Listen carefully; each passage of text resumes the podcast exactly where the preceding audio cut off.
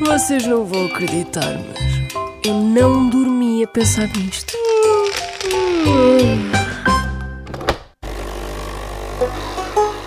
Hoje estou por Campo de Ourique e vou perguntar às pessoas se sabem porque é que se diz Resvés Campo de Ourique. Vamos ver. Se andares por essa cidade, existe uma terra que tu vais encontrar. Sabe porque é que se diz Resvés Campo de Ourique? É que está quase, quase, quase, mas não aconteceu. Porquê?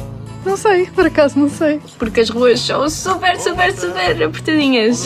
Parou ali ao pé dos terremotos. Da igreja dos terremotos. Por isso é que se diz. Da Igreja dos Terremotos. Sim.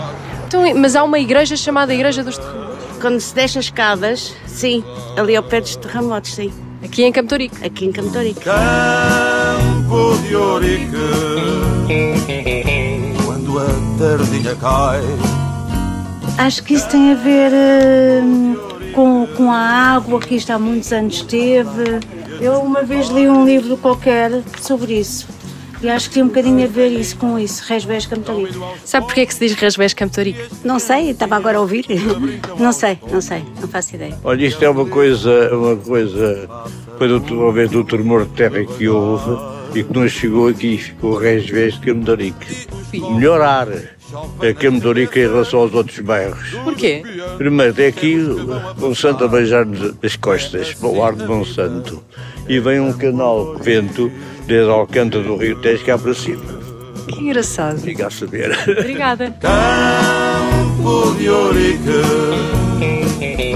quando a tardinha cai.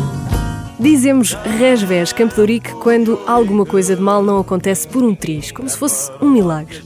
A expressão nasceu em 1755, quando o famoso terremoto assolou Lisboa. Terremoto que destruiu a cidade até à zona de Campo de que ficou intacta. Nesse terremoto, os 35 arcos do aqueduto sobreviveram. E a explicação está na geologia. O aqueduto e os grandes arcos ficam situados na junção de duas placas do Cretáceo Superior, muito perto de uma falha sísmica, que é a de Campo de Ourique. É para lá que a gente vai, gente vai, gente vai. Gente vai, gente